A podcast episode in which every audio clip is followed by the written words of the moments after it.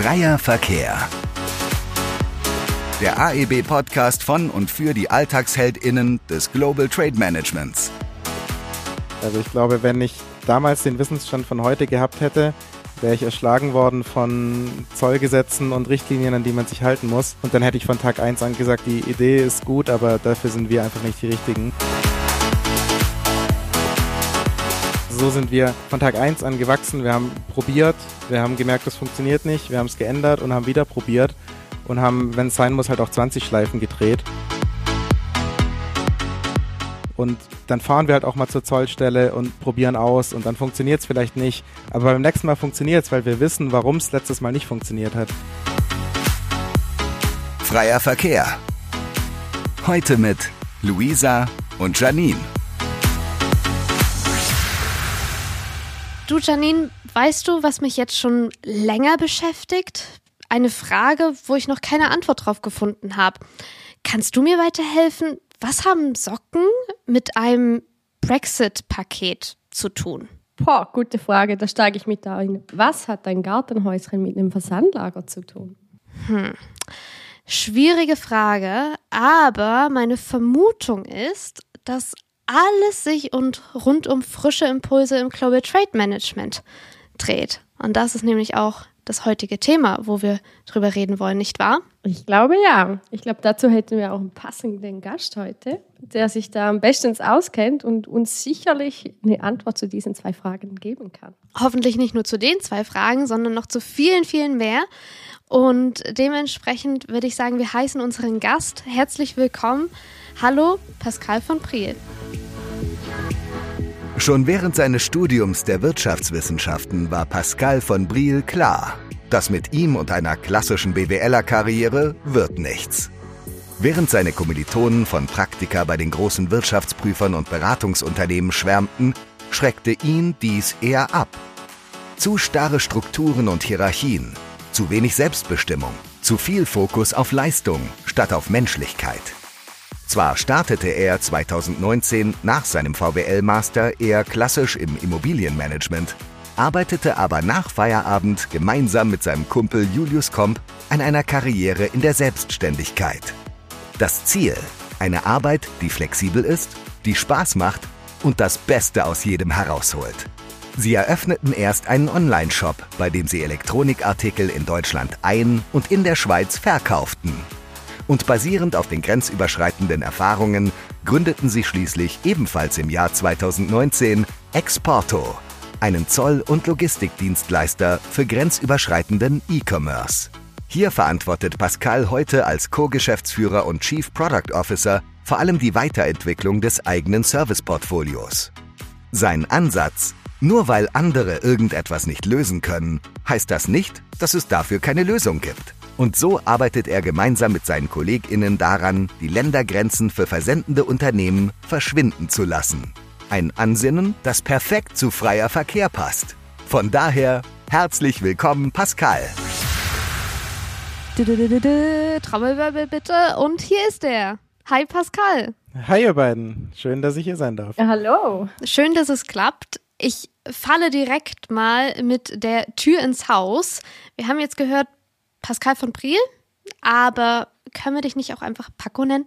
Ähm, ja, unbedingt. Ähm, es kommt tatsächlich mittlerweile fast schon komisch, wenn mich Leute Pascal nennen. Da ähm, habe ich immer ein bisschen Angst, dass es jetzt ernst wird. Ähm, von daher ähm, bitte unbedingt sogar Paco, ja. Sehr gerne. Das freut mich. Dann, wenn wir doch eine ernste Frage haben, äh, ziehen wir dann nochmal die Pascal-Karte. Machen wir so. ähm, vielleicht auch noch zuerst so ein bisschen zu dir. Äh, was mich ja brennend interessiert nach deinem Werdegang, wo wir im Einspiel auch ein bisschen gehört haben, was war denn so dein Traumberuf als Kind? Was wolltest du mal werden? Ja, also ich, als ich tatsächlich ganz klein war, ist wahrscheinlich auch mit so einem Kinderklassiker, wollte ich mal Dino-Forscher werden. Also ich hatte früher unfassbar viele. Dino-Forscher? ein Klassiker, das habe ich noch nie gehört. Vielleicht nee, mag es doch kein Klassiker sein, das kam mir wie ein Klassiker vor. Ähm, ja, bring's ja. unter die Leute, mach Werbung. ich weiß nicht mal, ob es diesen Beruf tatsächlich gibt, aber ich hatte früher sehr, sehr viele Bücher über Dinos und ich fand das unfassbar cool. Ähm, hat sich dann, je älter ich wurde, zu einem etwas äh, normaleren Beruf, sag ich mal, gewandelt. Ich wollte dann ziemlich lange auch Pilot werden. Das klingt ähm, cool. Da wäre ich dabei. ähm, ja, hat sich dann aber, warum auch immer, weiß ich ehrlich gesagt gar nicht warum, irgendwann so ein bisschen ausgeschlichen. Dummerweise aber nicht in eine konkrete Richtung, sondern eher so in die Unwissenheit, ähm, dass ich irgendwann gar nicht mehr wusste, was ich dann machen will. Und äh, deshalb auch erstmal ein orientierungsloser Student wurde, ja. Oh je, der hört sich irgendwie ein bisschen verloren an, aber ich bin froh, dass du das wurdest, weil ich glaube, was wir bis jetzt äh, ja auch wissen, hat sich das gelohnt, mal ein bisschen orientierungslos. GPS-Daten neu zu laden.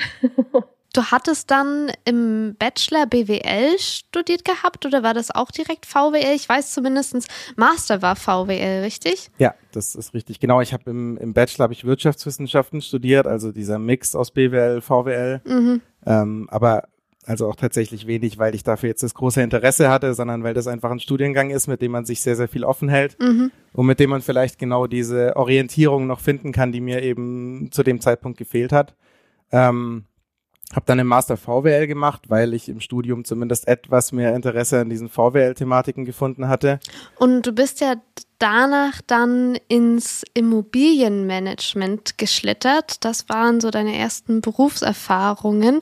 Wie, wie kam es dann dazu? Ja, ähm, auch eher random, würde ich sagen tatsächlich. Also ich war dann mit dem Studium fertig ähm, die lang ersehnte, erhoffte Orientierung hatte ich immer noch nicht so richtig gefunden. Ähm, ich war dann glücklicherweise nochmal auf Weltreise, habe da meine Zeit ganz gut genutzt. Ähm, und dann war aber klar, so jetzt gibt's halt nichts mehr, was man noch dazwischen schieben kann. Jetzt muss ich arbeiten. Ähm, ähm, mir war aber Hinhaltetaktik hat nicht mehr funktioniert. genau. Für mich war aber irgendwie auch schon deutlich früher, ich würde fast sagen, irgendwann im Verlauf vom Bachelor klar, dass ich auf kurz oder lang auch selber mal was gründen will. Ähm, einfach auch aus dieser Orientierungslosigkeit heraus einfach mir selber was bauen, auf das ich dann auch wirklich Bock hab und es mhm. selber gestalten zu können. Ähm, und deshalb war die Jobsuche dann eher so gerichtet, nicht, dass ich jetzt die große Karriere in diesem Job machen will, den ich finde, sondern dass der Job mir zeitlich, freizeitmäßig ermöglicht, währenddessen schon zu versuchen, was eigenes aufzubauen. Ähm, und dann hatte ich damals ein paar Optionen, das, die waren auch völlig bunt gemischt. Ähm, und ich habe mich tatsächlich dann mit dem Hauptkriterium, ich habe das Gefühl, dieser Job verschafft mir viel Zeit, um selber was zu machen, dann einfach für diesen Job im Immobilienmanagement entschieden. Du meintest jetzt, dass du während deines Studiums immer nach Orientierung gesucht hast und irgendwie nie so wirklich fündig geworden bist. Ich habe jetzt aber gehört, so gerüchteweise, ähm, dass du abends oder sogar nachts mit dem Fahrrad durch Städte fährst. Stimmt es? Und wie kommt es dazu? Äh, ja, tatsächlich, allerdings noch nicht während der Zeit, als ich meine Orientierung gesucht habe. Ähm, ich habe seit ungefähr einem Jahr jetzt einen Jobrad hier von Exporto ähm, und als es bei mir ankam, war ich tatsächlich sehr, sehr viel am Arbeiten. Ich hatte tagsüber keine Zeit, dieses Fahrrad endlich mal auszuprobieren.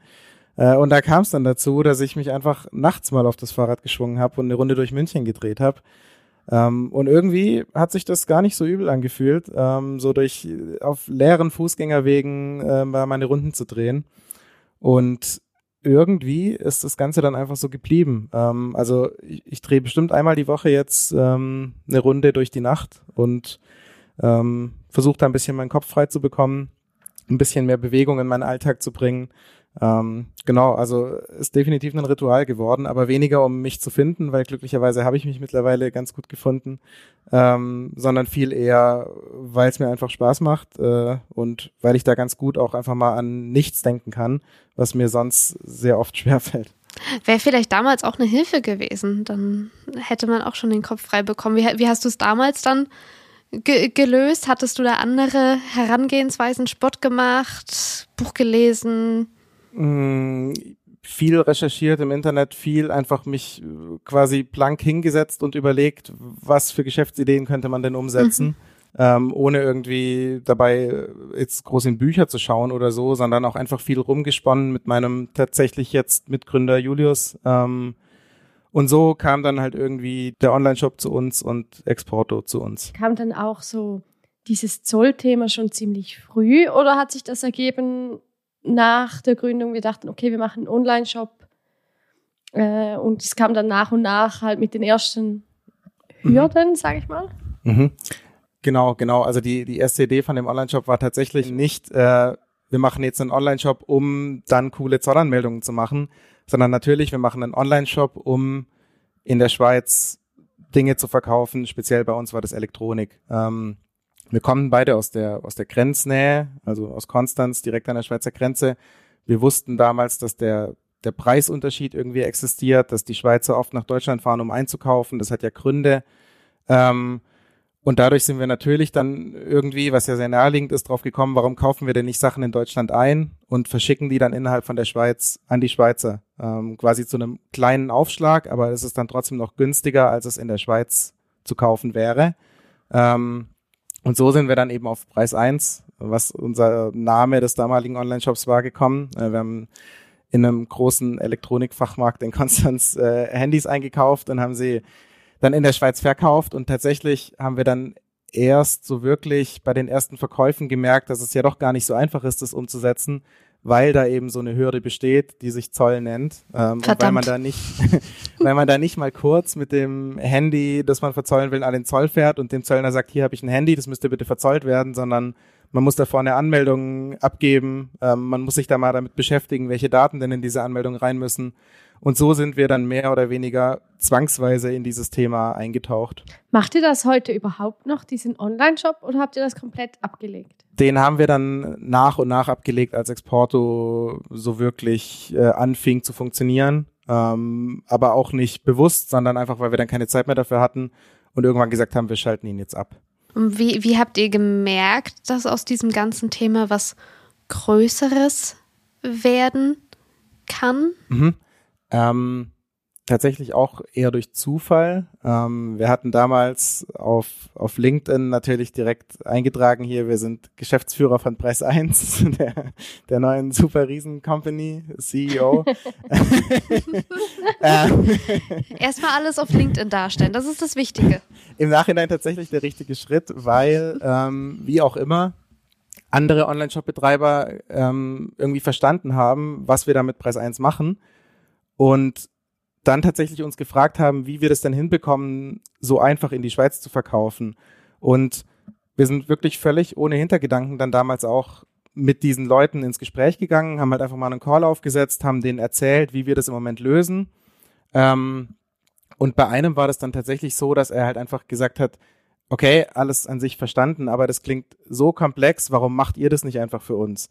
Und das war mehr oder weniger auch der Geburtsmoment von Exporto, weil wir uns in dem Moment auch zum ersten Mal gefragt haben, ja stimmt eigentlich, das, was wir hier machen, können wir ja locker auch für andere machen. Wir wissen, wie es funktioniert. Es macht keinen Unterschied, ob wir das für unsere Elektronik machen oder für das T-Shirt vom anderen Händler. Und das war dann auch so der Moment, wo wir gemerkt haben, vielleicht ist unsere Verzollung viel mehr das, was uns ausmacht und nicht unser Online-Shop an sich. Das ist ja auch das Thema, wo wir heute tiefer einsteigen wollen. Und ja, die Leute, die jetzt zuhören, interessieren sich natürlich alle für Global Trade Management und erhoffen sich, so ein paar frische Impulse zu bekommen, wie ihr vielleicht die Dinge angeht. Und bevor wir in dieses Thema gleich konkreter einsteigen, haben wir zum Anfang immer so eine ja, Schnellfragerunde. Das heißt, wir stellen dir ja zwei Begriffe zur Auswahl und du musst dich für einen entscheidend. Janine, magst du loslegen? Mhm. Ich glaube zwar schon die Antwort zu wissen, aber Paco, arbeite 9 to 5 und 24-7.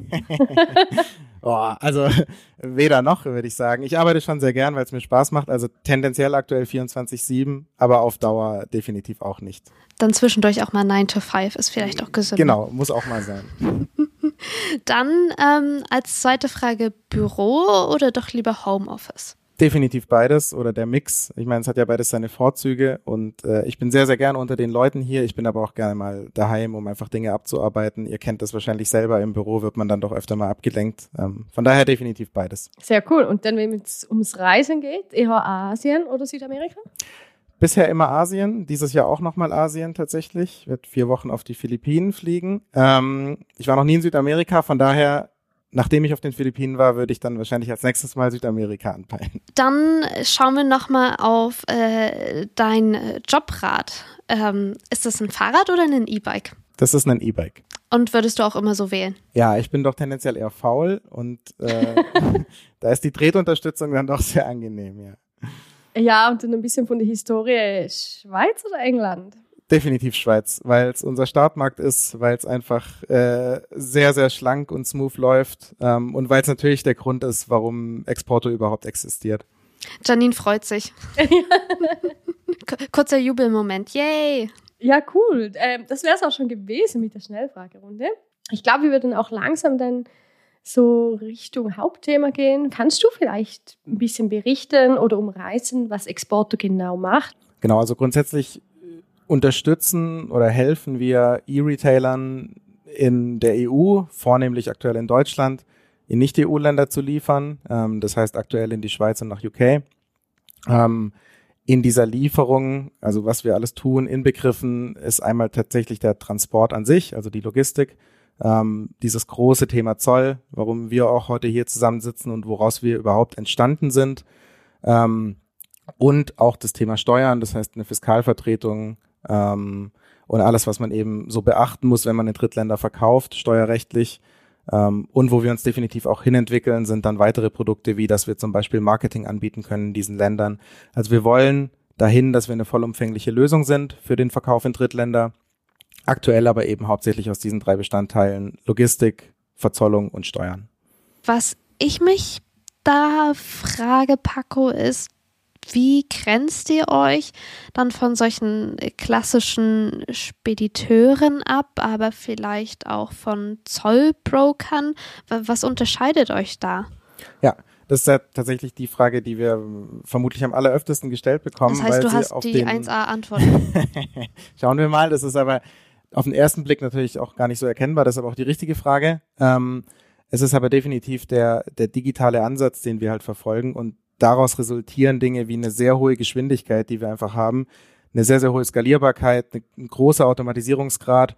Ähm, und das ist das, was uns da extrem abhebt. Ähm, gleichzeitig verfolgen wir natürlich, wie ich gerade beschrieben habe, diesen ganzheitlichen Ansatz. Mhm. Also wir wollen, dass wenn du einen Online-Shop in Deutschland hast oder auch irgendwo in der EU, das ist uns grundsätzlich egal, ähm, dass du nicht mit fünf Dienstleistern zusammenarbeiten musst, um jetzt in die Schweiz verkaufen zu können, sondern dass du wirklich mit Exporto zusammenarbeitest und Exporto nimmt dir alles ab, was du an Sorgen hast, um in die Schweiz zu verkaufen.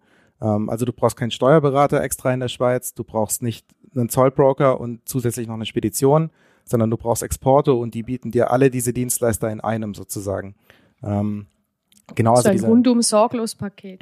Definitiv. Das ist unser Ansatz und auch das, was uns von, von den allermeisten ähm, Konkurrenten abhebt. Ähm, wir übernehmen zum Beispiel auch das Thema Tarifierung, wovor viele zurückschrecken. Ähm, haben wir Inhouse-Expertise für. Ähm, und definitiv der, dieser große Unterschied zu den ganz klassischen Speditionen ist halt natürlich auch unser E-Commerce-Fokus. Ähm, also auch unsere Art zu verzollen ist wirklich sehr auf E-Commerce ausgelegt. Also wir verzollen ja wirklich jedes Paket einzeln. Das heißt, auch wenn es mal Probleme am Zoll gibt, dann muss maximal eben dieses eine Paket, das Probleme macht, liegen bleiben und es bleibt nicht der ganze LKW stehen. Das hat natürlich in diesem Lieferzeit das Paket in dem LKW finden, finden. Ja, das ist richtig. Auch dafür haben wir Systeme, wie wir schnell Pakete in LKWs finden. Ähm, genau, aber hat natürlich in diesem lieferzeitgetriebenen E-Commerce-Geschäft einen riesen Vorteil, wenn man weiß, mein ganzer LKW bleibt heute auf keinen Fall stehen. Ich glaube, das ist ja auch gerade der Vorteil von dieser Einzelverzollung. Also, dass du effektiv nicht die ganzen, nicht die ganze Ware oder nicht alle blockierst, sondern wirklich nur dieses eine und bei den anderen eigentlich die Lieferzeiten dann auch einhalten kannst. Genau, ja. Aber seit wann gibt es euch in dieser Form? Also wann seid ihr etwa gestartet und wie groß seid ihr jetzt vielleicht? Hm. Ähm, also den Online-Shop hatten wir Mitte 2019 gegründet und Exporte wurde daraus dann im März 2020, da haben wir offiziell gegründet. So wirklich Pakete in die Schweiz bringen wir seit Ende 2020. Wir haben das meiste 2020 gebraucht, um wirklich einen validen Prototypen zu bauen, um viel zu testen, um das Modell erstmal wirklich zu validieren, ähm, auch auf natürlich eine größere Paketmenge. Wir kannten von unserem eigenen Online-Shop eine Menge von zwei bis drei Handys am Tag, die wir verzollt haben. Und ich meine, mittlerweile ist es. Da können wir jetzt ein, ein paar Nullen dranhängen. genau, mittlerweile ein tausendfaches. Ähm, war damals natürlich, also niemals haben wir uns auf die Menge eingestellt. Es ist äh, unfassbar, dass wir heute so eine Menge hinbekommen. Ähm, aber natürlich war uns klar, dass es nicht bei zwei bis drei Paketen bleiben soll, sondern wir haben damals vielleicht in Hunderten gedacht. Und deshalb war klar, daran muss man noch irgendwie feilen. Deshalb haben wir 2020 dafür mehr oder weniger ganz gebraucht. 2021 ging es dann so wirklich los mit dem, mit dem operativen Geschäft und Pakete wirklich in die Schweiz zu fahren. Das fühlt sich irgendwie noch gar nicht so lange her an, aber wir sind jetzt schon im Jahr 2023, sind jetzt doch fast, Verrückt, fast ja. drei Jahre vorbei. Wie, wie erging es euch denn in, in der Zeit, äh, Stichwort Corona? Das war ja dann vermutlich auch erstmal eine gewisse Unsicherheit, die euch dann begleitet hat. Ja, ich, ich weiß nicht, ob man das äh, sagen darf, aber für uns war Corona natürlich an sich gar nicht so übel, jetzt mal rein Business äh, gesehen, ähm, weil es natürlich den E-Commerce nochmal angetrieben hat und wir genau in dem Moment, als Corona losging, wirklich März 2020, das war wahrscheinlich der Tag, an dem Corona losging, mhm. Ähm, mhm. haben wir ein E-Commerce getriebenes Geschäft aufgemacht und das hat uns natürlich nochmal in die Karten gespielt. Also E-Commerce ist unfassbar gewachsen, alle hatten auch Lust weiter zu wachsen, wollten in neue Märkte ähm, und wir haben dann unfassbar viele Anfragen bekommen, ähm, ohne wirklich viel Marketing zu machen. Ähm, also wir waren einmal in einem Podcast, haben wir eine Werbung geschalten tatsächlich und das hat eine Riesenwelle losgetreten. Ähm, und also natürlich lag das jetzt nicht rein an Corona, aber ich bin ganz, ganz sicher, dass es ohne Corona etwas zurückhaltender gewesen wäre. Ja, man musste ja auch den Mut haben, das zu machen. Also man darf das hier nicht unterschätzen. Ihr wart jung, ähm, habt euch da hingestellt. Das klingt so, als ob er jetzt nicht mehr jung ist. Also ja, sorry. So, so hätte Vor langer, langer Zeit. nee, so hätte es sich natürlich nicht anhören sollen. Jetzt habe ich dich aufs Glatteis gefühlt, es ja, tut mir leid. Jetzt komm ich, da komme ich nicht mehr raus. Nee, Alles sorry, gut. Paco. Schon richtig verstanden. Alles gut.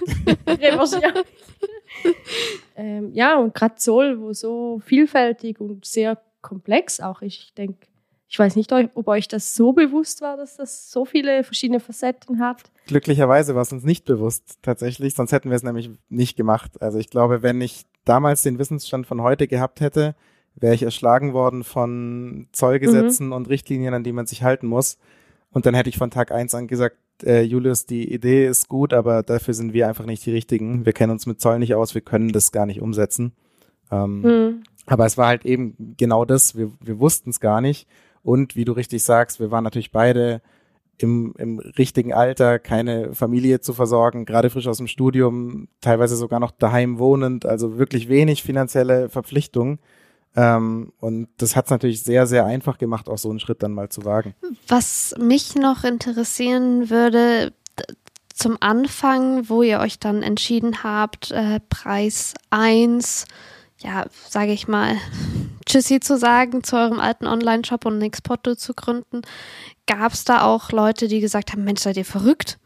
Wie habt ihr, wenn es die gab, äh, darauf reagiert? Mm, gab es tatsächlich wenig. Es war auch eher so ein fließender Übergang von Preis 1 zu Exporto ähm, und ja auch von Anfang an eben mit tatsächlich, wir wussten, da gibt's Kunden, weil wir hatten Anfragen über LinkedIn, wir hatten sogar tatsächlich einem Kunden schon einen Vertrag geschickt, einfach um das mal anzutesten und der hat ihn unterschrieben zurückgeschickt.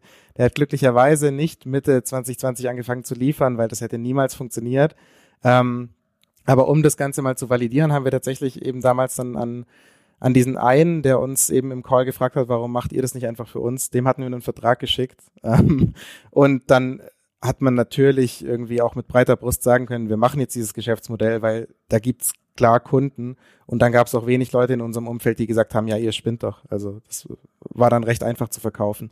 Neben euren äh, Geschäftsmodell, dem rundum sorglos Paket sozusagen, habt ihr ja auch die etwas andere Arbeitsweise, die ihr bei Exporto pflegt. Paco, berichte mal, wie sieht denn das äh, Arbeiten bei euch aus? Ja, ähm, ist natürlich von dem getrieben, wie Julius und ich uns unseren Arbeitsplatz immer vorgestellt haben oder warum wir auch genau eben nicht angestellt sein wollten. Ähm, wir versuchen hier natürlich mega den Spaß an dieser Arbeit zu vermitteln und wir versuchen wirklich so viel Flexibilität wie möglich hier, hier reinzubringen, dass jeder so arbeiten kann, wie das für ihn perfekt passt. Wenn jemand sagt, er arbeitet lieber aus dem Homeoffice, dann kann er das jederzeit machen und muss dafür auch keinen Antrag stellen. Ähm, Und ich glaube tatsächlich, dass das auch äh, mit eines der Geheimnisse ist, warum wir so schnell wachsen konnten und warum wir so schnell so viele Fortschritte gemacht haben, weil wir einfach die richtigen Leute an die richtigen Stellen gesetzt haben und ihnen auch die nötige Freiheit gegeben haben, um das umzusetzen, was sie denn können. Ähm, und das begleitet uns hier glücklicherweise bis heute. Also wir sind mittlerweile auf 50 Vollzeitleute angewachsen. Ähm, und diese Mentalität ist aber hier in den Büros trotzdem immer noch mega vorhanden. Jeder weiß auch, dass er Dinge ausprobieren kann, wenn er Ideen hat. Mhm. Ähm, und genau dieses Ausprobieren ist das, was, was uns so dynamisch und so schnell wachsen lässt. Ich glaube, gerade umso größer das man wird, umso schwieriger wird, sowas zu leben. Es ist definitiv schwieriger. Das ist auch was, was wir merken. Also natürlich, mit jedem, der dazukommt, braucht man irgendwie nötigerweise ein bisschen mehr Struktur. Ähm, ich, aus meiner Sicht lebt ihr das bei AIB sehr, sehr gut vor, wie es auch äh, ohne große Hierarchien und sowas geht. Ähm, also kann man sich ein großes Beispiel dran nehmen, wie das bei euch umgesetzt ist. Ähm, und das ist tatsächlich auch ein, ein Idealbild von mir, wie das aussehen soll. Also irgendwo braucht man Hierarchien, das haben wir auch gemerkt und das haben wir auch eingezogen. Aber wie man das am Ende im Tagesgeschäft lebt, ist ja nochmal was ganz anderes. Also wir führen halt jede Diskussion auf Augenhöhe und wir lassen immer die beste Idee gewinnen, auch wenn das von der Hierarchie jetzt nicht von der obersten Person sozusagen kommt. Und das ist sowas, was ich auch, auch wenn wir hier uns noch verzehnfachen, definitiv beibehalten will. In äh, unserem äh, ja, Ge Gespräch im Vorfeld zum Podcast hast du ein Zitat fallen lassen. Ähm, das heißt, es ist nett, wichtig zu sein, aber es ist noch wichtiger, nett zu sein. Ähm, wenn ich mich recht entsinne, war das von Roger Federer, den äh, Tennisspieler. Und ich finde, das äh, beschreibt nochmal sehr treffend, was du jetzt auch gerade nochmal so rübergebracht hast mit den, ja, wir lassen die beste Idee gewinnen und es ist egal, ob das jetzt von der Führungskraft kommt oder der in der Hierarchieebene über steht. Das finde ich persönlich einen sehr guten Ansatz. Ja, also definitiv. Und es ist uns wirklich auch immer wichtiger, hier einen guten Umgang miteinander zu haben, als noch ein Prozent mehr Wachstum rauszuholen. Also es, soll, es steht immer über allem, dass wir uns hier gut verstehen. Natürlich gibt's mal hitzige Diskussionen, aber es ist super wichtig, dass wir hier ein gutes zwischenmenschliches Miteinander haben, sowohl intern als auch nach außen. Ähm, das ist uns wirklich das oberste Ziel. Wenn wir nochmal zurück auf den Einspieler kommen und da das Gartenhäuschen als Kommandozentrale im Versandlager aufgreifen. Kannst du uns da noch ein bisschen was dazu sagen? Erst dachte ich ja, ihr hättet die Blitzidee im Gartenhaus gehabt, aber das lag so beim Grillen oder so. Das ist tatsächlich auch gar nicht so falsch, aber nur in einem anderen Gartenhaus. Also äh, bei mir. Ah, bei, bei Fremden. Nein, bei, bei, bei, meiner Mutter im Garten tatsächlich äh, gibt auch ein berühmt-berüchtigtes Gartenhaus und da hatten wir damals die Idee zu Press 1. Ähm, das Gartenhaus, von dem ihr aber sprecht, ist dann vermutlich das, was bei uns im Lager steht. Und das beschreibt vermutlich auch ganz gut, wie wir halt teilweise einfach Dinge anders denken oder anders gedacht haben äh, am Anfang ähm, wir haben uns damals überlegt, wie bekommen wir denn jetzt ein, ein gutes Büro ins Lager quasi für unsere Lagerleitung. Ähm, wir haben uns Bürocontainer angeschaut, die waren aber einfach zehnmal so teuer wie so ein Gartenhäuschen. Und am Ende war so ein Gartenhäuschen noch einfach viel gemütlicher. ähm, und das, deshalb, äh, deshalb haben wir uns am Ende dann für so ein Holzhaus entschieden, ähm, was man sich eben normalerweise in den Garten stellt, um da einen von mir aus Grillabend zu verbringen. Ähm, aber es ist bis heute die Zentrale unserer Lagerleitung und ähm, es hat sich aber auch niemand drüber Gleiche. beschwert. Es ist immer noch genau dasselbe. ähm, es ist ein Arbeitsplatz da drin, aber es ist wirklich super gemütlich und ähm, viel, viel schöner als so ein ja, nichtssagender Bürocontainer aus mhm. meiner Sicht. aber es auf gibt die Charakter. Idee muss man erstmal kommen. Ja, es gibt Charakter. Ja. Fall, ja. ihr macht einfach mal gewisse Sachen auch einfach anders. Man geht Themen anders an, man stürzt sich in andere ja, Gefilde, wo man einfach mal ausprobiert und vielleicht aus der Not eine Tugend macht. Ich glaube, ihr tickt da alle so ein bisschen oder zumindest das Gründerteam in die Richtung. Oder? Auf jeden Fall. Also ich würde auch nicht sagen, dass das auf das Gründerteam beschränkt ist, sondern dass wir auch bei unseren Leuten darauf achten, dass wir eben genau solche Leute an Bord holen, die genau auch mal Dinge anders denken, die Dinge hinterfragen, wie sie denn aktuell gemacht werden oder von mir aus auch schon seit 20 Jahren gemacht werden. Also nur weil jeder Zolldienstleister seit 20 Jahren eine Excel-Tabelle haben möchte, muss ich ja noch lange nicht darauf bestehen, dass die Kunden mir auch eine Excel-Tabelle schicken. Und das sind genau diese Ansätze, die uns halt, die unser Produkt am Ende auch ausmachen. Und ich glaube auch tatsächlich eben ein bisschen dieser, dieser Mut, diese Dinge auch zu hinterfragen. Ähm, Gerade auch eben bei so einem sensiblen Thema wie dem Zoll muss man ja schon vorsichtig rangehen, aber trotzdem eben in irgendeiner gewissen Art und Weise auch mutig sein, um solche Dinge mal anders zu tun, als sie schon immer gemacht werden.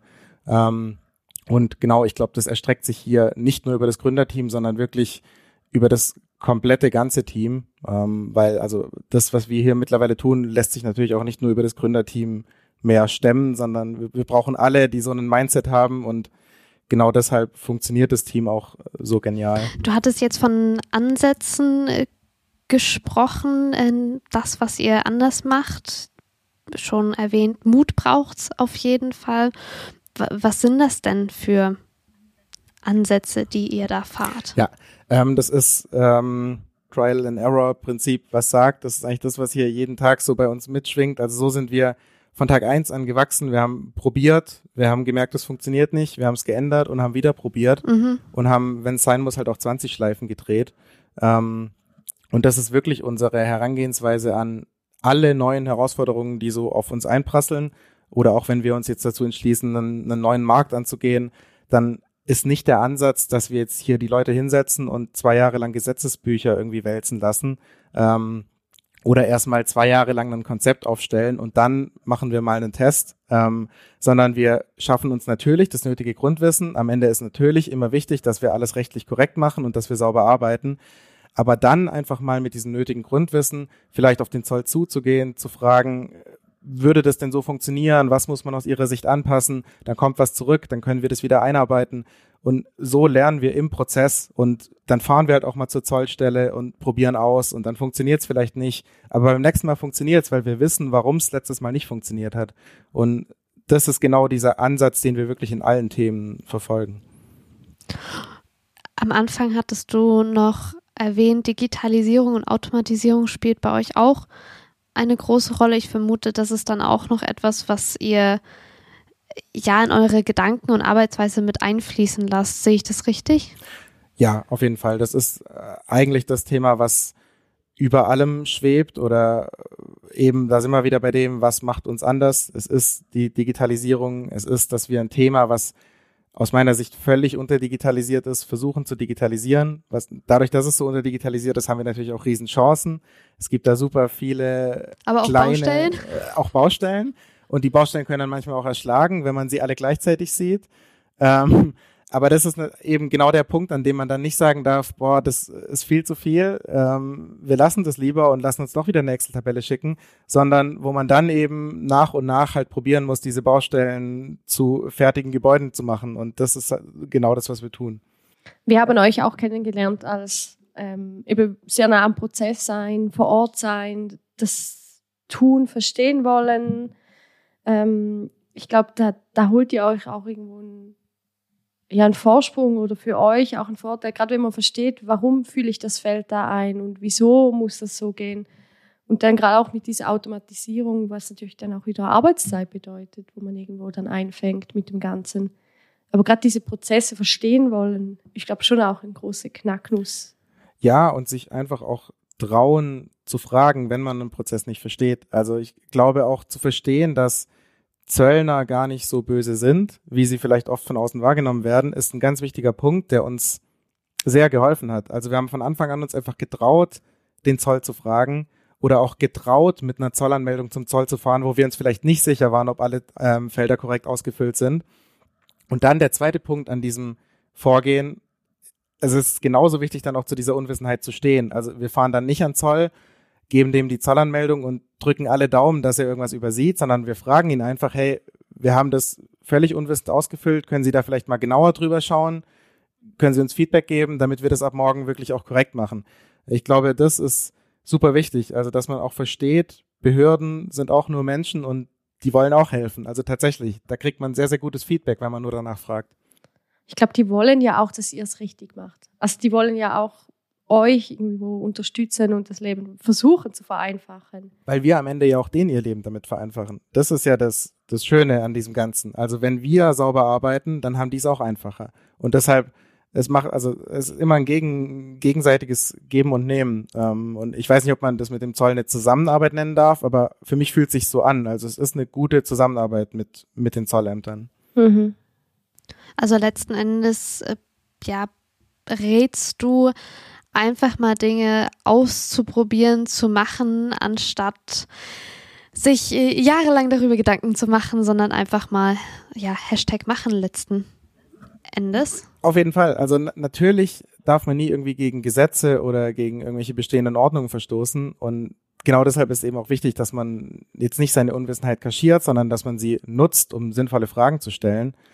Ähm, aber wenn man genau diesen Ansatz verfolgt, dann definitiv. Also probieren über studieren und das äh, hat uns definitiv Geschwindigkeit verschafft und am Ende auch viel, viel schneller zu der finalen, korrekten Lösung geführt. Du hast ja auch gesagt, so nur weil wir es schon seit zehn Jahren so machen, müssen wir es nicht weiterhin so machen. Und so dieses Schlagwort, was man auch so ein bisschen halt von vielen kennt, sage ich jetzt mal, weil man es einfach immer weitergezogen hat. Das ist ja absolut nicht eure, eure Basis oder respektive auch absolut nicht euren Weg, den ihr geht. Ähm, aber hast du vielleicht ein konkretes Beispiel, wie ihr es mal komplett anders gemacht habt oder wo jemand gesagt hat, hey, das geht nie und ihr gezeigt habt, dass es doch geht? am Ende sind das natürlich genau die Themen, die uns ausmachen. Also ich kann da jetzt auch schwierig irgendwie in die Details gehen, weil das sind natürlich äh, Lösungen, die wir erarbeitet haben, die man jetzt nicht so wirklich dann preisgeben kann. Ähm, aber ich habe da so oberflächlich erzählt, kann ich, äh, habe ich ein sehr, sehr gutes Beispiel. Das ist unsere Retourenabfertigung.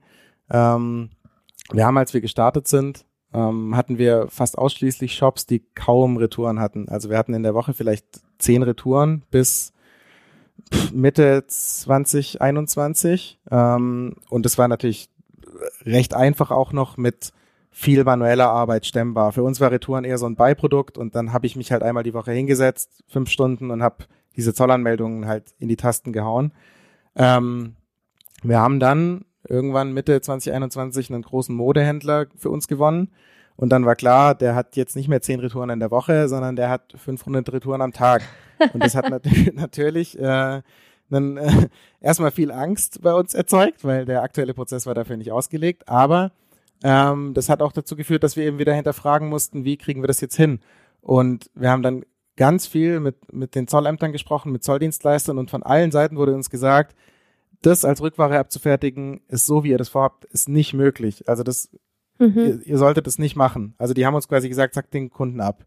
Ähm, aber wir sind also wir, wir haben uns halt, egal wie oft da uns gesagt wurde, das geht nicht, dann haben wir halt den nächsten gefragt und den nächsten und dann haben wir Habt immer, nicht einschüchtern lassen? Immer weiter überlegt, genau, wir haben immer weiter überlegt, okay, vielleicht haben wir da jetzt ein bisschen Infos rausziehen können, wie können wir die verarbeiten? Und so haben wir nach und nach eine Lösung entwickelt, die dann tatsächlich irgendwann akzeptiert wurde. Da hat der Zoll dann gesagt, okay, so könnt ihr es tatsächlich machen. Ähm, und die allermeisten hätten halt wahrscheinlich nach dem dritten Nein gesagt, okay, es geht halt einfach nicht, das ist der Zoll und die sitzen jetzt am längeren Hebel und dann lassen wir das lieber. Aber wir haben halt zehnmal nachgefragt und uns irgendwann dann dadurch zu diesem Prozess hintreiben lassen, der äh, funktioniert hat. Ich sehe da aber auch noch so ein bisschen die, die diese Haltung gegenüber dem Zoll. Das, ich spüre irgendwie, dass ähm, ihr da nicht reingeht und denkt, oh Gott, oh Gott, der strenge Zöllner oder der böse Zoll und äh, die wollen mir ja nichts Gutes und die sing, sitzen am längeren Hebel, sondern ihr geht irgendwie mit so einer Haltung rein der Zoll ist mein Helfer und wenn ich Fragen habe, ist er bereit, Hilfestellungen zu geben und ich begegne ihm auf Augenhöhe. Und ich unterstelle, dass das vielleicht auch so ein bisschen eine Art ist, äh, die nicht so ja, verbreitet ist bei, bei jetzt anderen äh, Personen, die mit äh, ja, dem Zoll zusammenarbeiten. Das glaube ich tatsächlich auch. Und ähm, also wir haben da sogar eher, also ganz im Gegenteil, sehr positive Erfahrungen gemacht. Also als wir mit den, als wir die ersten Tage hatten, wo wir plötzlich irgendwie 100 Pakete in die Schweiz gebracht haben, hat uns tatsächlich mal ein, ein Schweizer Zöllner, es war wahrscheinlich ein bisschen Witz, aber auch ein bisschen ernst dabei, ob er denn Anteile kaufen kann, hat er gefragt. Und das war natürlich auch nochmal so ein Moment, wo wir gemerkt haben, irgendwas scheinen wir hier richtig zu machen. Also wenn mhm. der, wenn der Zöllner uns für unsere Zollanmeldungen so cool findet, dass er uns fragt, ob er Anteile an Exporto kaufen kann, dann scheint es ja nicht ganz so falsch zu sein, wie wir das hier angehen. Ähm, und also eben, die äh, Zöllner sind tatsächlich einfach auch äh, Menschen und die sind äh, sehr, sehr hilfsbereit und die sind auch sehr begeisterungsfähig für neue Ideen, also viel, viel mehr als man denkt. Natürlich bestätigen Ausnahmen die Regel. Ähm, also wir haben natürlich auch negative Erfahrungen gemacht, aber insgesamt würde ich sagen, ist es doch eine, ja, viel, viel positiver, als man das von außen oft denkt, leider. Der Ruf eilt voraus. Definitiv, Mhm. ja. Mhm. Wenn man dann so einen Nettigkeitsstrenge-Ranking einführen müsste, ihr seid ja jetzt äh, in, in Deutschland unterwegs, in der Schweiz und in UK, nehmen wir mal die drei Zollbehörden. Ähm, wer steht an erster Stelle, also der, der netteste von allen und ähm, wer belegt leider nur den dritten Platz? Äh, spannende Frage. Ich, ich weiß nicht, wie viele Zöllner euren Podcast anhören und wie Ich wollte gerade sagen, jetzt UK sage. einfach hinten, die verstehen es nicht. Das war, gerade auch mein Gedanke, aber nee, ich, es, ich bin ehrlich. Ähm, also ganz oben, und das sage ich nicht, weil Janine dabei ist, steht definitiv der Schweizer Zoll, ähm, weil sowohl was Nettigkeit angeht, als auch was einfach diese Offenheit für digitale Themen angeht, ist der Mhm. Schweizer Zoll einfach am besten. Also UK ist auch digital, aber chaotisch digital. Äh, Es funktioniert einfach nicht so, wie sie sich denken. In der Schweiz hat man sich was ausgedacht und das funktioniert und man arbeitet dran, das immer weiter zu verbessern. Ähm, also da macht die Zusammenarbeit einfach Spaß und da ist auch hundertprozentige Hilfsbereitschaft. Wenn man irgendeine Frage hat, da wird man nie von irgendeinem Zöllner blöd angeschaut, sondern da wird immer geschaut, dass wir gemeinsam eine Lösung finden. Ähm, also definitiv Platz eins die Schweiz. Ähm, Platz zwei und sorry an die deutschen Zöllner, aber da will ich tatsächlich sogar den UK-Zoll sehen. Ähm, weil da eben zumindest mal das Mindset da ist, dass man äh, digitaler werden muss ähm, und weil da sehr, sehr viele gute Ansätze sind, um digitaler zu werden. Ähm, das Mhm. Endprodukt CDS sollte dann doch noch etwas gefeilt werden, aber es ist insgesamt schon ein guter Ansatz. Ähm, Das ist ja auch noch in den Babyschuhen letzten Endes das Zollsystem. Genau, und ich äh, verzeihe da auch Fehler, weil ich kenne Produkte in Babyschuhen sehr gut, also von unserem eigenen, und ich weiß, dass da nicht immer alles glatt laufen kann. Das ist natürlich ein bisschen was anderes eigentlich bei einer Software, die von einer großen Behörde rausgegeben wird, aber ja, am Ende ist alles nur Software und natürlich gibt's da Probleme. Ähm, mit den UK-Zöllnern an sich hat man aber tatsächlich leider wenig persönlichen Kontakt. Liegt natürlich zum einen an der geografischen Distanz, die da halt irgendwie dazwischen Mhm. liegt. Also man kommt da Mhm. einfach weniger in den Kontakt. Zum anderen scheinen sie das aber auch einfach gar nicht so wirklich zu wollen. Ähm, wenn man nach einem Ansprechpartner fragt, dann kriegt man nur selten einen genannt, beziehungsweise nie. Ähm, und wenn, dann ist das kein richtiger, kein richtiger Zöllner, sondern ich weiß nicht, ein Werkstudent, der irgendwie Support macht oder so. Ähm, also da ist es sehr, sehr schwierig, den Kontakt herzustellen. Ähm, genau. Und ganz hinten sehe ich dann doch leider von der Strenge her, also es sind die strengsten, ist der deutsche Zoll, äh, definitiv. Hängt aber wahrscheinlich auch damit zusammen, dass sie ja unsere, unseren schwierigsten Prozess abbilden sozusagen, nämlich die Retouren, Wiedereinfuhr nach Deutschland, ist sicher auch der Prozess, bei dem man am genauesten hinschauen muss. Und Mhm. da schauen sie natürlich dann auch am genauesten hin und deshalb fällt jetzt das dann leider auf den deutschen Zoll zurück. Ähm, aber auch wenn sie streng sind, ist es eine gute Zusammenarbeit und es funktioniert ja jeden Tag alles super. Ähm, und am Ende ist ja auch cool, wenn strenge Zöllner sich unsere Prozesse anschauen und uns trotzdem rüberlassen und sagen, das passt, wie ihr das macht, ähm, Mhm. bestätigt ja nochmal umso mehr, Dass dass wir da korrekt macht. unterwegs sind. Genau. Mhm, das stimmt. Ist letzten Endes dann, kann man auch als gute Rückversicherung ansehen. Wie sieht's denn so aus generell mit dem Zollwissen? Als ihr gestartet sind, wo habt ihr euch informiert? Seid ihr da schon einfach direkt auf dem Zoll los?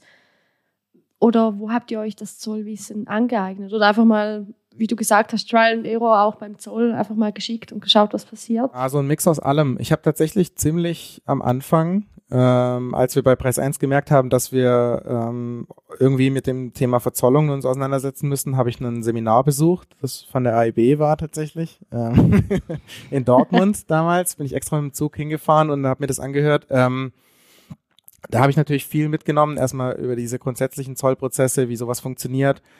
Und dann einfach nach und nach tiefer eingetaucht, aber vor allem durch praktische Erfahrungen, die wir halt gemacht haben. Also das hat sich wirklich von Tag eins an dieses Muster mit Trial and Error abgezeichnet. Mhm. Mhm. Jetzt ist natürlich auch in den letzten drei Jahren euer Kundenstamm ein wenig gewachsen. Seid ihr denn noch genauso risikobereit? Also seid ihr immer noch bereit mit ja dem gewissen Fünkchen Blauäugigkeit beziehungsweise Unwissenheit in auch neue Themen reinzugehen oder sagt ihr, mm, ein bisschen was von unserer Risikobereitschaft haben wir jetzt zurückgeschraubt? Da ist natürlich ganz wichtig zu sagen, also wenn wir neue Dinge testen, wo wir unsicher sind, dann testen wir das nur über eigene Firmen. Ähm, tatsächlich verwenden wir dafür teilweise sogar noch äh, Preis 1. Also der Shop ist zwar nicht mehr live, aber für uns zu Testzwecken schalten wir ihn dann kurz live, lösen eine Bestellung aus und testen verschiedene Prozesse aus. Ähm, also alles, was nicht zu 100 Prozent sicher ist, dass das so funktioniert und dass das so jegliche Zollgesetze berücksichtigt, mhm. wird niemals über irgendeinen Kunden getestet. Mhm. Außer das ist natürlich ganz klar mit dem Kunden abgesprochen, dass er irgendwie ein Pilotkunde ist oder dass wir da irgendwas Neues probieren wollen. Aber also niemals würden wir natürlich mit irgendeinem unserer Kunden irgendwas testen, vor allem nicht ohne den ihr Wissen. Ähm, aber rein diese Ausprobiermentalität, die ist weiterhin sehr da, aber natürlich immer so, dass unsere Kunden zu 100 Prozent davon abgeschirmt sind. Okay, es ist auch verständlich. Ich glaube, es wäre ärgerlich, wenn dann plötzlich ein Kunde dasteht und sagt, ähm, warum funktioniert jetzt die Verzollung von meinen ganzen Päckchen nicht? Ja, oder es kommt äh, die Rechnung der Zollgebühren und die ist plötzlich irgendwie zehnmal so hoch, weil wir irgendeine Verrechnung ausprobiert haben, die komischerweise in die Hose gegangen ist. Ups, ein paar Nullen zu viel. Dann äh, würden wir doch lieber selber die Rechnung bezahlen und deshalb natürlich immer über die, über die eigenen Firmen, ja. Ihr habt ja auch gerade mit der Digitalisierung einen sehr ich sage jetzt mal, hohen Ansatz schon von Anfang an gefahren, dass ihr sehr viel automatisiert wollt, dass ihr sehr viel digital auch wollt ich meine, das bedeutet ja auch von eurer Seite auch relativ viel Know-how und Invest. Habt ihr da eure, seid ihr IT-affin gewesen und gesagt, ja, mal, das machen wir? Habt ihr gesehen, okay, ohne das geht's nicht? Oder was war so eure Beweggründe, dies von Anfang an eigentlich in diesen hohen Automatisierungsgrad zu fahren? Wir sind natürlich beide in, so aus der Generation, die digital denkt und die weiß, dass man Dinge automatisieren kann. Ähm, aber weder Julius noch ich sind Coder oder äh, Programmierer. Ähm, wir kommen beide überhaupt nicht aus der Schiene und haben davon auch keine Ahnung. Ähm, es war aber, wie ich vorher schon gesagt habe, natürlich klar, dass wir 100 Pakete am Tag nicht durch manuelle Zollanmeldungen erstellen hinbekommen, sondern dass man das irgendwie automatisieren muss und dass wir dazu irgendwie eine Software brauchen. Und ähm, wir sind dann glücklicherweise über Umwege mit einem Entwickler zusammengekommen, der da auch den ersten Prototypen geschrieben hat, ähm, und nach und nach haben wir dann natürlich auch ein eigenes Entwicklungsteam aufbauen können, ähm, die einfach ähm, ja, sich mit, mit Codeschreiben auskennen im Gegensatz zu uns. Ähm, die, die großen Ideen, die kamen dann erstmal von uns, die Umsetzung kam dann von den Entwicklern und so sind wir super schnell in eine Version gekommen, die einfach verwendbar war. Ähm, genau. Und so konnten wir dann halt eben auch nach und nach aus dem eigenen Geschäft dann einfach wachsen, mehr Entwickler anstellen, das Produkt schneller weiterentwickeln das hat sich dann glücklicherweise alles sehr gut gefügt und verselbstständigt in die richtige Richtung. Jetzt frage ich mich, die Zollwelt ist etwas, was doch in, ja, in vielen Unternehmen noch etwas recht Analoges ist. Lieferschein ist auf Papier, Packliste ist auf Papier etc., wo ja auch durchaus relevante Informationen stehen, die du letztlich für deine Zollanmeldung brauchst. Ähm, jetzt haben wir nicht nur ein Paket vorliegen, wo man sagt, gut, okay, man kann das manuell runtertippen, wie du jetzt bei dem Retourenprozess als Beispiel genannt hast, sondern tausende von Paketen. Wie geht ihr denn auch damit um, diese Daten digital zu erhalten von, von euren Kunden? je kleiner die Kunden werden, äh, desto schwieriger ist es, saubere Daten zu bekommen, weil natürlich hat ein großes Unternehmen meistens deutlich sauberere Stammdaten, als das ein kleines Unternehmen hat. Ähm, wir haben aber halt natürlich äh, gezwungenermaßen gewisse Datenanforderungen. Wir brauchen halt ein gewisses Set an Daten, um tarifieren zu können, wenn denn nötig, um verzollen zu können. Ähm, und diesen Datenanforderungskatalog, den bekommt natürlich jeder Kunde an die Hand. Ähm, und wenn der nicht erfüllt werden kann, dann gibt's da leider auch kein Workaround, weil wir können uns mhm. keine Daten ausdenken. Ähm, mal schauen. man, man, kann sich schon ausdenken, aber das könnte vielleicht in die Hose gehen. Äh, mal sehen, was die Zukunft bringt. Ne? Mit AI kann man vielleicht auch Daten ganz Chat gut anreichern. ChatGPT zum Beispiel. Ähm, es ist aber aktuell halt auch noch nicht auf dem Stand, als dass ich ähm, da jetzt sagen würde, wir können da sehr, sehr rudimentäre Daten reingeben und bekommen zollkonforme Daten raus. Soweit sind wir noch nicht, aber da ist ja die Geschwindigkeit, wie sich das alles gerade entwickelt, auch extrem hoch. Deshalb äh, definitiv auch ein Potenzial für diesen ganzen Bereich. Also ich glaube, dass man mit AI und dem Zollthema da schon viel machen kann. Da müssen wir aber einfach noch ein bisschen warten und vielleicht sinken dadurch dann auch die Anforderungen an die Kunden, die wir stellen müssen. Unser Anspruch ist natürlich, so wenig Anforderungen wie möglich stellen zu wollen oder maximal so viele wie gerade nötig, weil wir wollen es den Kunden ja oder den Shops so einfach wie nur möglich machen, in Drittländer zu verkaufen. Und wenn wir denen einen Katalog von fünf Seiten hinlegen, was die uns alles liefern müssen, dann du kannst sind wir ja auch sagen, natürlich ich mach's wieder, gleich selbst. Ja. genau, dann sind wir wieder auf dem Stand, dass sie sagen können, dann okay, dann brauche ich euch auch gar nicht mehr. Mhm. Wir haben ja jetzt auch gehört, dass ihr sehr nah am Prozess seid, das verstehen wollt. Und dazu gibt es ja ein richtig cooles Beispiel von euch, wie wir jetzt den Schwenk machen Richtung UK. Ähm, da wissen wir ja von eurem Roadtrip, äh, wo wir auch wieder auf das Thema Socken im Brexit zurückkommen. Jetzt klär uns mal auf, was lief da mit diesen Socken? Äh, ja, eine klassische Trial-and-Error-Geschichte und Luisa war ja sogar mit dabei. Ja. Ein Ähm, Erlebnis. Es war mehr oder weniger die erste UK-Zollanmeldung, die wir ausprobiert haben. Also da war für uns UK noch völliges Neuland, für die UK-Zöllner, wie gesagt, selbst auch, was wir dann auch vor Ort erlebt haben. Also es war extrem, ein extrem chaotischer Ausflug. So hatte ich das jetzt gar nicht in Erinnerung. Ich erinnere mich, dass Luisa sehr geschockt war, wie chaotisch es am Zoll sein kann, weil ich, ich, Verdrängungstaktik. ich glaube, sie hatte sich lange mit CDS befasst und dachte, das ist wirklich ein gutes System und dann standen wir da und ja, niemand wusste so recht. Ähm, der coolste Moment war, als Luisa dann ihren Laptop ausgepackt hat in der Zollstelle und den UK-Zöllnern CDS erklärt hat. Das war, das Da war stand eine Traube von Menschen da, die meinen, oh, das ist interessant.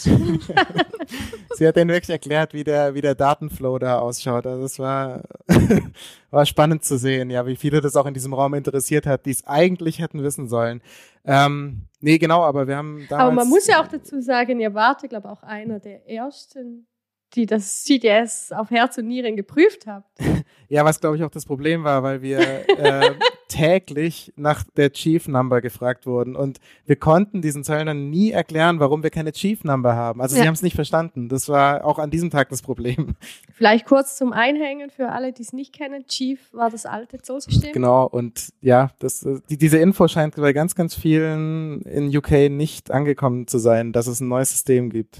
Zumindest zu dem äh, Zeitpunkt war die Information noch nicht so weit verbreitet. Ich hoffe natürlich, dass es zum jetzigen Zeitpunkt liegen ja einige Monate dazwischen, hoffentlich anders ist. In UK wurde ja jetzt auch schon zwischenzeitlich für den Einfuhr komplett Chief abgelöst und jetzt wird nur noch CDS genutzt. Der Export wird äh, ja in, in nächster Zeit auch folgen. Ich weiß jetzt gar nicht, es hieß letztes Mal Ende November 2023. Es kann aber sogar sein, dass das jetzt sogar schon auf Beginn 2024 verschoben wurde. Also man merkt natürlich auch bei den ganzen Zollbehörden, dass die auch mit ihren Umstellungen hadern. Wir haben natürlich jetzt in Deutschland äh, zollseitig Umstellungen, aber auch Niederlande, Belgien.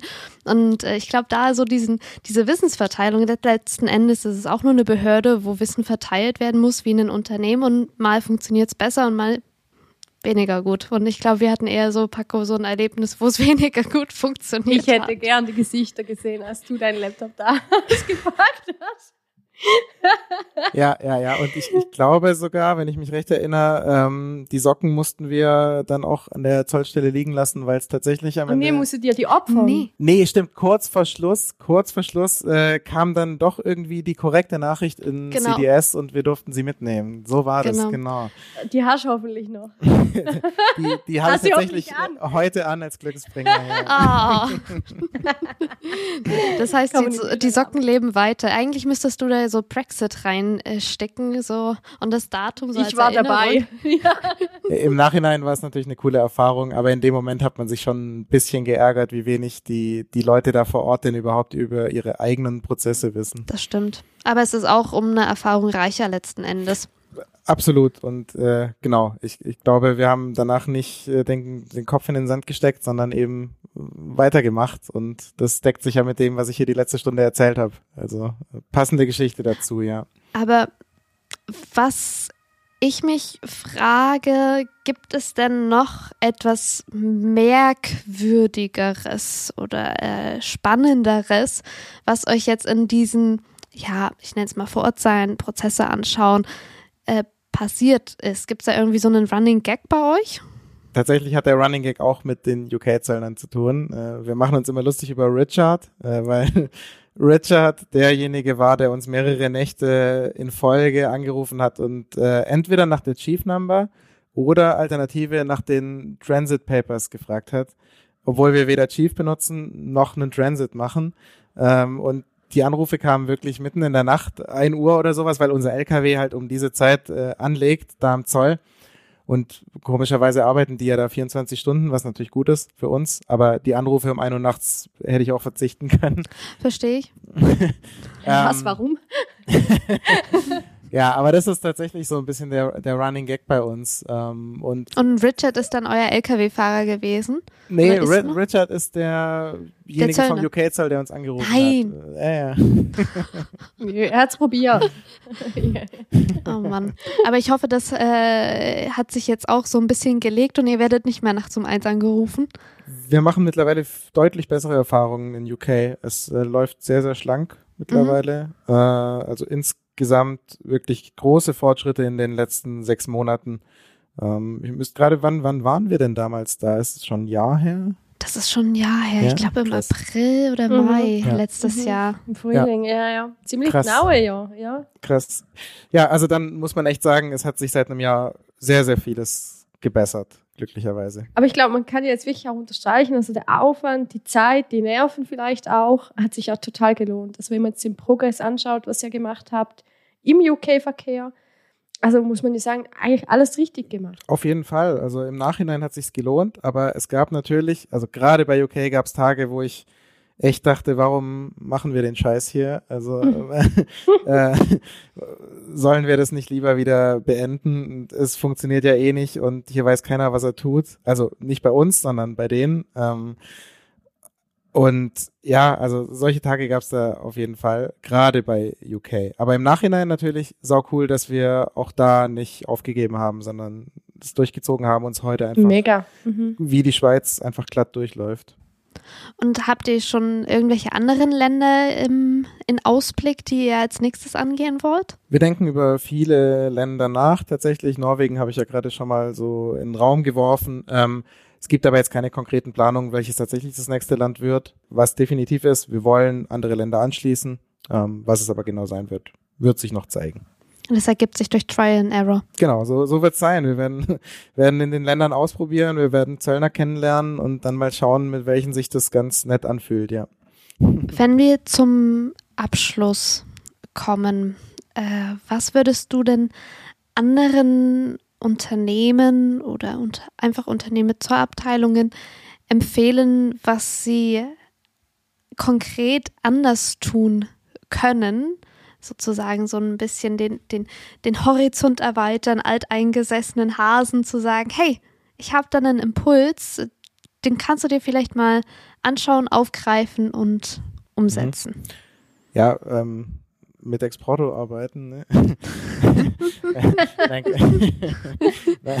nein, Quatsch. Ähm, ich glaube, vieles wird halt, es ist ja nicht nur im Zoll das Problem, sondern in den allermeisten Prozessen, die vor allem in großen Unternehmen gemacht werden, wird halt vieles so gemacht, weil es funktioniert und weil man es schon immer so macht. Einfach mal mehr zu hinterfragen, warum mache ich das überhaupt noch manuell? Also warum fülle ich dieses Formular hier noch manuell aus? Mittlerweile darf ich digital unterschreiben, warum machen wir das nicht? Mhm. Ähm, mhm. Ich glaube, dieser Ansatz, also Zoll ist ja auch super viel Papierkram, Anträge ausfüllen ähm, und was ich so höre, ist, dass da in großen Unternehmen noch immer sehr, sehr viel auf wirklichem Papier gemacht wird. Und mhm. ich glaube, allein das mal zu überlegen, wie können wir das digitalisieren? Ähm, und aus diesem Gedanken wird dann auch ganz schnell, wie können wir Schnittstellen vielleicht bauen, um das einfach durchzurouten, was im Moment drei Leute braucht, um irgendwelche Sachen einzutippen, die wir eigentlich schon vorliegen haben. Ähm, da wird oft ganz viel doppelt gearbeitet. Und ähm, genau, einfach mal sich die Prozesse anschauen, und da gibt's ganz oft sehr low-hanging fruits, die man umsetzen kann und die viel Zeit sparen. Und äh, ich glaube auch nicht, dass sich deshalb Zollabteilungen ausdünnen werden, sondern es ändern sich einfach die Aufgaben, die in Zollabteilungen anfallen. Es ist ja auch für alle schöner, wenn sie Zeit haben für Aufgaben, die Spaß machen und die abwechslungsreich sind und nicht jeden Tag denselben Zollantrag auszufüllen, was halt eigentlich eine Maschine machen könnte. Hm, ein bisschen diese Betriebsblindheit auch ablegen. Also wieder mal alles hinterfragen. Man muss ja auch vielleicht nicht immer direkt alles digitalisieren, aber wenn es nur schon ein Step in die richtige Richtung ist. Also Eben, klein anfangen. Also äh, auch das, was ich vorher gesagt habe, man sieht, wenn man sich das mal anschaut, sieht man wahrscheinlich 500 Baustellen und man darf dann halt nicht denken, boah, so viel, dann lassen wir lieber alles so, wie es ist, sondern dann nimmt man sich halt mal die von mir aus einfachste Baustelle und fängt mal damit an. Und dann arbeitet man sich nach und nach vor. Also es erwartet ja niemand, dass morgen alles digital wird, aber wir müssen uns halt irgendwie in die Richtung bewegen und dazu sollte man zumindest mal den ersten kleinen Schritt wagen.